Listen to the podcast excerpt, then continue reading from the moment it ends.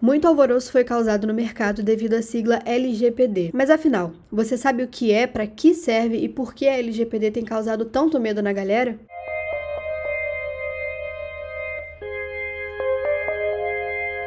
Oi, gente, eu sou Stephanie e esse é o Cloudcast, o podcast da Ipnet, e aqui nós vamos trazer algumas dicas para melhorar a sua produtividade e comunicação na sua empresa ou no seu trabalho como estudante e especialista da área. Além disso, a gente também vai abordar várias novidades e inovações do mercado de tecnologia. E hoje no Cloudcast a gente vai receber o nosso primeiro convidado, Igor De Húngaro, do time de Cloud Engineering daqui da Ipnet, para falar um pouquinho sobre essa temida sigla LGPD que ficou muito famosa no último ano.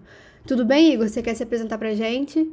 Boa tarde aí para todo mundo que ouve a gente. Eu sou Igor de Húngaro, sou Cloud Engineer da IPNET. Tenho algumas formações e certificações na área de segurança e eu vim aqui para dar uma força à nossa galera aqui para explicar um pouquinho como é que funciona a LGPD, como que isso vai impactar a nossa vida, o que implica, enfim, desmistificar essa sigla temida.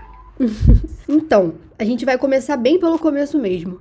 É, para quem não sabe, essa sigla LGPD ela significa Lei Geral de Proteção de Dados e ela vai entrar em vigor no próximo ano. Apesar disso, muita gente ainda não tem a menor ideia para que, serve essa lei, né? É, será que você pode ajudar a gente um pouquinho a entender e como a gente pode usar essa lei a nosso favor? Sim, sim, Stephanie. Bom, LGPD, Lei Geral de Proteção de Dados, né? Para quem não sabe ou ainda não sabe, ela é baseada na GDPR, né? Ou GDPR para quem é entusiasta aí pela língua inglesa.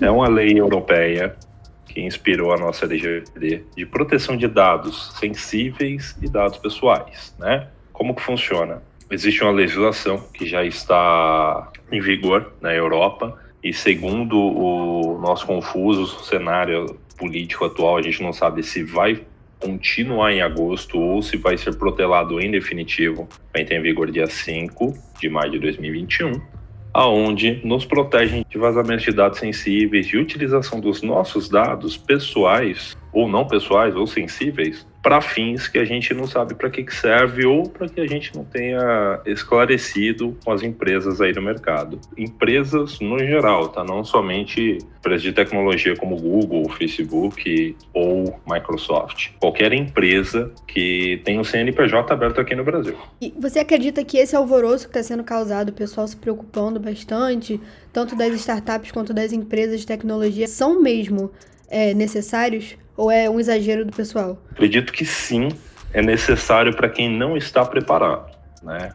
A gente já tem um tempo, né? O, desde o Marco Civil, desde a, as aprovações do Bacen, isso lá em 2018, né? Então nós já estamos falando aí de quase dois anos aí para ter um período de adequação, um período que a gente pudesse atender as demandas dessa lei e eu, eu, imagino que a empresa que seja desesperada, é, o profissional que não sabe por onde começar, faltou um pouquinho aí de, vamos dizer assim, correr atrás, né?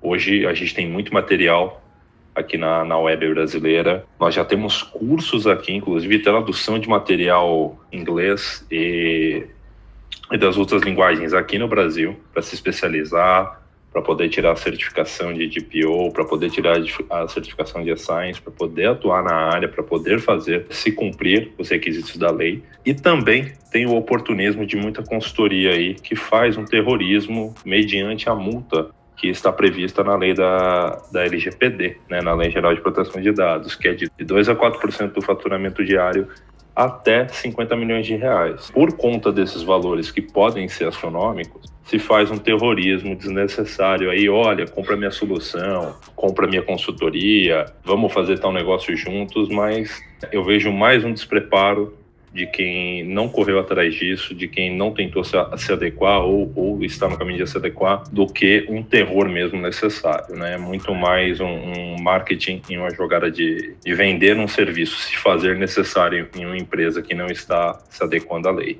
Nossa, é, aproveitando que você falou de DPO, queria puxar um pouco sobre esse assunto porque também muita gente não sabe o que, que é.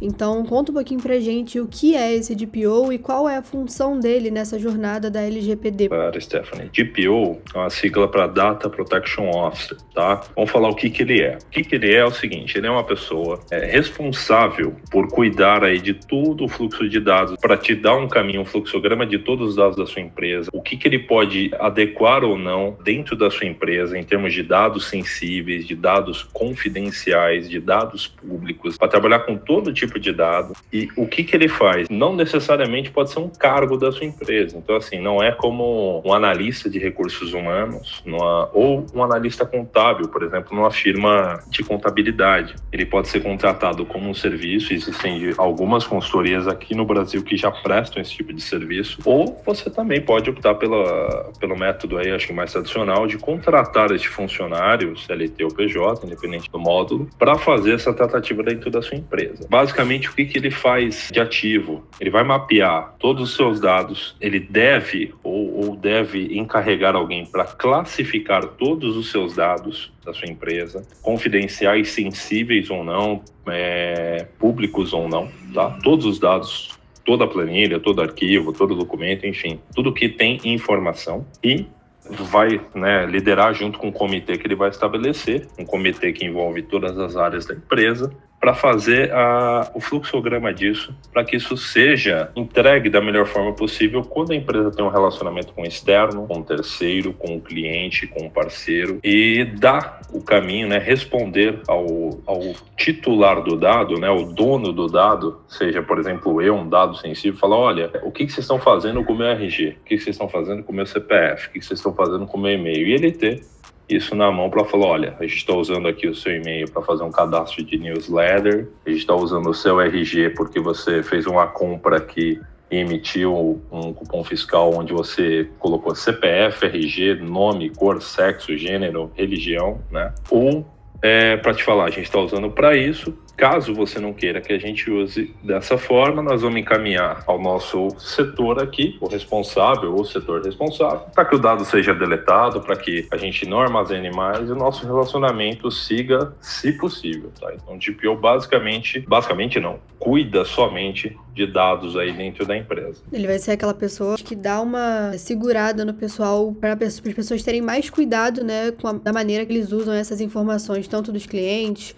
é, isso conta também com as informações dos funcionários da própria empresa, não é? Sim, Stephanie, também. Também vai fazer parte disso, porque a empresa precisa ter um, um responsável capaz para responder caso ela seja auditada, caso seja solicitada para prestar alguma ajuda, esclarecimento ou informação ou inquisição em relação a algum dado vazado, algum, algum incidente desse gênero. Então, o papel dele serve para isso, para facilitar, não só em, nas crises, mas também para essa questão de controle de dados dentro da empresa. É, nesse caso, a lei já estando em vigor, as pessoas já começando a trabalhar nisso, colocando seus GPOs dentro das suas empresas, é, você acha que vão ter áreas ou nichos que vão ser afetados negativamente por essa lei ou não existe essa possibilidade? Existe sim, Stephanie, e eu acredito que muitas áreas aqui no, no, nosso comércio, no mercado brasileiro, vão ser afetadas e afetadas bem negativamente. Imagino, por exemplo, que deve haver uma consultoria muito forte jurídica para que empresas como call centers e empresas de, de crediários e afins, né, de, até empresas de propaganda, até empresas de marketing, e que vão ter vão ter que ter esse tipo de consentimento, seja no seu termo de, de, relacionamento, seja no seu termo de usuário, o consentimento do usuário, do titular do dado, para que ela possa fazer é, o trabalho que ela faz. Eu, eu imagino que você qualquer pessoa nesse planeta, ou até astronautas ou, ou extraterrestres que já estão morando aqui há muito tempo entre a gente, vamos falar assim, né? Ou enfim, qualquer ser vivo deste, dessa face da Terra tenha recebido alguma ligação de, de, de call center perguntando se era fulana de tal, uhum. é, se você queria um limite maior no seu cartão, se você queria um upgrade no seu plano móvel. Então, esse tipo de negócio, ele não vai deixar de existir, mas ele vai ter que ter uma reforma jurídica no termo de, de usuário, no termo de cliente, muito forte, para que ele possa continuar. Né? Então, eu imagino que nem todo mundo está preparado, nem toda empresa, principalmente empresas de pequeno e médio porte, vão ter condição para se adequar juridicamente ou até em termos tecnológicos. Né? É muito comum a gente ver na mídia, na grande mídia, vazamentos comuns de dados aí, olha, fulano passou o telefone de ciclana, de ciclano, e esse telefone tinha o dado que já estava registrado no CPF do ciclano, e ele conseguiu ir atrás e achou o cara, foi cobrar o cara, e foi pagar o cara, enfim, foi ter algum, alguma relação com essa pessoa que não foi feita diretamente, né? Foi algum terceiro que vazou esse dado. Então, esse tipo de, de mercado, onde o cliente é muito exposto, se não tiver uma consultoria jurídica muito forte, um software também na parte tecnológica muito excepcional, nós teremos problemas sim. Essas empresas podem vir até a fechar né? Tudo, tudo depende de como elas vão tratar essa demanda. Essa situação de você receber uma ligação de pessoas perguntando por, por outras ou oferecendo serviço é uma coisa muito comum. E foi até engraçado você citar esse exemplo, porque agora há pouco, com o pessoal do time, a gente estava conversando exatamente sobre isso. Tem um telefone que me liga, é, eu tenho o mesmo número há alguns anos, vários telefones me ligam procurando um Rogério. Eu não conheço nenhum Rogério, e esse telefone me procura há mais de dois anos. Então, acho que isso vai, vai até ser um pouquinho bom, né? Se a gente parar pra pensar, porque é, é, o tanto de ligação aleatória que a gente recebe oferecendo serviços, enfim, de você não sabe onde você colocou o seu telefone para tanta gente te ligar assim. Isso acontece muito comigo. A grande questão é essa, Stephanie. A gente colocou sim em algum momento da vida, em algum cadastro, tá? Seja numa loja de conveniência, onde você concorreu a algum prêmio para juntar cupom, seja em algum shopping onde você fez um cadastro para utilizar o Wi-Fi. A, base de, a média de base de dados no Brasil é vendida, pelo menos é, muitas e muitas vezes, para muitos nichos distintos, né? Existem produtos que são dentro do mercado aí de, de tecnologia, na parte de vendas, principalmente de leads, né? De venda de leads e cadastro de pessoas, é muito comum ter isso filtrado, né? Existe, existe até inteligência inteligência artificial para isso, né? O próprio Google, é, Google Ads, o Facebook Ads, que também é o mesmo que rege o Instagram Ads, ele tem essa condição, né, Stephanie, de fazer uma granularidade, uma segmentação. Você compra roupa X, usa tênis ou sapato da marca Y e você ser bombardeado dessa forma. E, ah, eu fui no mercado A ou fui no mercado B, fiz um cadastro lá e aí passei a receber ligação de um Rogério, de uma Joana, de, sempre tem uma Fabiana também no meio, nada contra as Fabianas, mas sempre tem alguém que tá ou tá devendo alguma coisa ou estão oferecendo upgrade no plano dele deles, enfim, uhum. sempre é, é, é, já virou de praxe, né? Então isso, em algumas empresas aí, eu acredito que isso vai ser reduzido drasticamente. Acabar eu acho muito difícil. As pessoas uhum. podem se adequar sempre, empresas podem se adequar sempre, mas de, é, reduzido drasticamente com certeza. Então isso vai ser bem bom porque o número de telefones que eu tenho bloqueados no meu celular é bem grande. Você tinha falado que muitas empresas elas ainda não estão preparadas, então talvez elas vão ter sim uma dificuldade é, na hora de aderir, né, de começar realmente a trabalhar com essa lei efetiva. Qual dica você daria para essas empresas para elas se adequarem melhor a essa LGPD? O que, que você acha que elas podem fazer para essa adaptação ser mais tranquila para elas? Legal, Stephanie. Eu acho que assim, duas áreas são fundamentais e todas as áreas da empresa devem participar do processo, tá? Se a sua empresa é uma empresa de, de marketing, se é uma empresa de conveniência, se é uma empresa de departamento, se é roupa que você vende, todo mundo tem que participar. Mas em priori, tá? A área jurídica. É muito importante ter um consultor jurídico competente, um advogado, um setor, uma área, um analista, enfim, mas se você não tiver, se a sua empresa não tiver, existem empresas do ramo jurídico que fazem esse tipo de consultoria para o LGPD. Então, é, é, óbvio, a gente não vai citar escritório A ou B, mas procurem, né? O Google, o Google ou qualquer outro buscador acha isso facilmente para gente. A área jurídica é muito importante. É, a área de tecnologia é fundamental para se valer o que vai ser constituído juridicamente em termos de negócios da empresa, né? Então, não é, não assim, o pessoal costuma, né? O pessoal, todo mundo, tá? Não somente a área de tecnologia, mas o próprio usuário se subestima, né? E acredita que ele é o elo fraco da corrente, né? Que ele pode dar problema porque ele clica demais nos e-mails, ele acessa tudo que ele vê, tudo que a internet fala para ele, ele acredita. E eu acredito justamente no contrário, tá, Stephanie? A gente precisa capacitar o usuário. O usuário, eu não vou usar um lema aqui de porque é de outra empresa, este lema mas o usuário ele tem que ser um aparato de segurança humano, tá? Vamos falar de um firewall, de um IPS, de um bloqueador humano. Né? A gente tem que capacitar os colaboradores da nossa empresa para entender o que é um clique malicioso, um hijacking, um phishing, um seu spear. Existem diversos tipos de ataque que são direcionados a humanos, né? Existem empresas também que têm especialidade de fornecer esse tipo de treinamento. O setor de tecnologia nesse ponto é fundamental, porque ele pode dispor de soluções compradas ou fabricadas para que eles possam nos atender nessa demanda de fazer a regra da empresa valer a pena. Documento da Stephanie não pode ser aberto a não ser pela Stephanie pelo setor de marketing. Então, um aparato tecnológico vai ajudar a cumprir esse requisito. Então, eu iria por essa área. Primeiro, consultar juridicamente como que a gente pode se adequar. Posterior ao jurídico, é, ou em paralelo ao jurídico, depende muito da, da força da, da empresa e da companhia, para que o setor de tecnologia pudesse colaborar também. Perfeito. A gente vai entrar numa parte agora do podcast que eu achei bem legal. Espero que você goste também. Eu vou te falar algumas frases e aí você vai me falar se essas frases são mitos ou verdades e falar um pouquinho sobre elas. São três frases e aí vai ser meio que um, um bate-bola. Eu vou falar, você vai falar se é mito ou verdade e devagar um pouquinho sobre elas, tá bom? Ok, vamos lá. Primeira frase: A implementação dessa lei na minha empresa será simples e rápida. Mito ou verdade? Mito, com certeza. Mesmo que seja uma empresa zilionária, você depende de pessoas, cada pessoa tem seu tempo, cada setor tem seu tempo. Não vai ser rápida Simples pode até ser se ela for bem estruturada em termos processuais e jurídicos, mas rápida com certeza não. Mito. Segunda frase. Minha empresa pode ser multada se não estiver de acordo com a lei. Verdade, verdade. A gente tem essa estigma que aqui no Brasil, olha, se a gente não for pego, a gente não é culpado. Né? Eu acredito que sim possa acontecer de casos de empresas que não vão estar adequadas e não,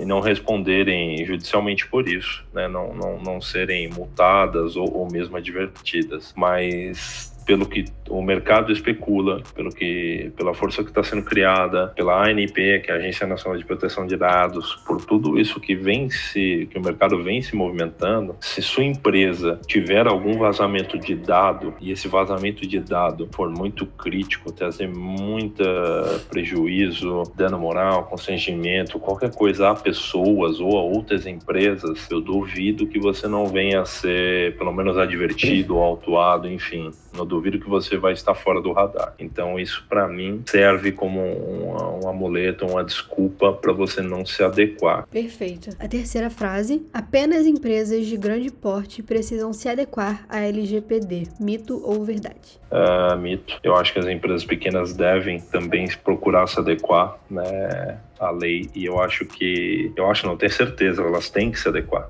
tá o que eu acredito é que, assim, emendando com a pergunta anterior, ah, eu sou pequenininho, eu sou o Zezinho da esquina que tem 10 funcionários, que tem um servidor local aqui na minha empresa, que não conecta com a internet, que nada de ruim vai me acontecer, que tudo que eu faço aqui é, sei lá, é sem internet, é tudo offline.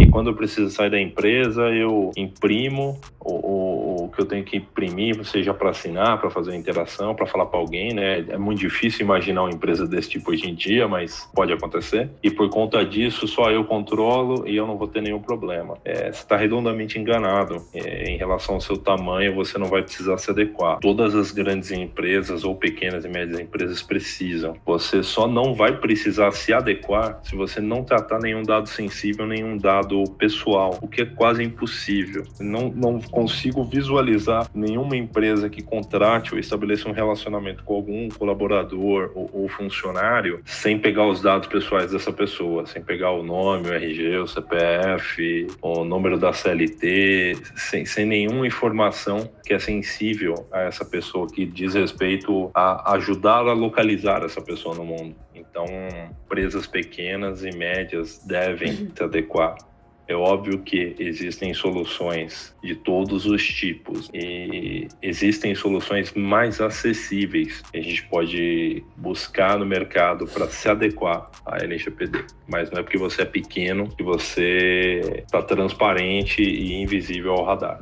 Por tudo que a gente falou aqui, eu imagino que para as empresas menores realmente vai ser um, um susto maior, digamos assim, porque existem muitas empresas pequenas que não têm um setor jurídico e como você falou, é importante você ter uma pessoa desse setor para ir auxiliando, até porque é uma coisa muito nova pra gente, já tá no mundo aí há muito tempo, mas pro Brasil é recente, né? Vai, vai acontecer ainda, a gente ainda não tem essa lei realmente em vigor.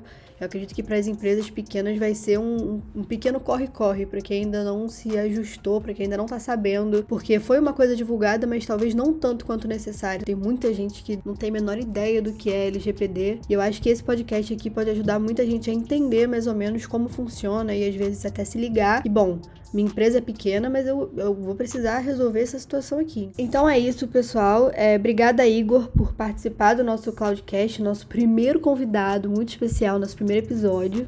Eu queria pedir para todo mundo que está ouvindo não esquecer de compartilhar com os amigos que gostam de tecnologia e de inovação ou que trabalham na área. Igor, muito, muito, muito obrigado por ter aceitado participar com a gente. Obrigado você, Stephanie. Obrigado, equipe. Sempre que precisar, a gente vai estar aqui disponível. Espero ter ajudado quem precisa, quem, quem ainda não, não tinha ouvido falar ou, ou, quem não teve oportunidade de participar dos nossos webinars. Mas é isso aí, fiquem ligados aí no Codecast da IPNET. A gente sempre vai trazer novidade para vocês com um time maravilhoso que a gente tem aqui do outro lado e eu fico à disposição para qualquer dúvida e esclarecimento, tá bom? Obrigada, Igor.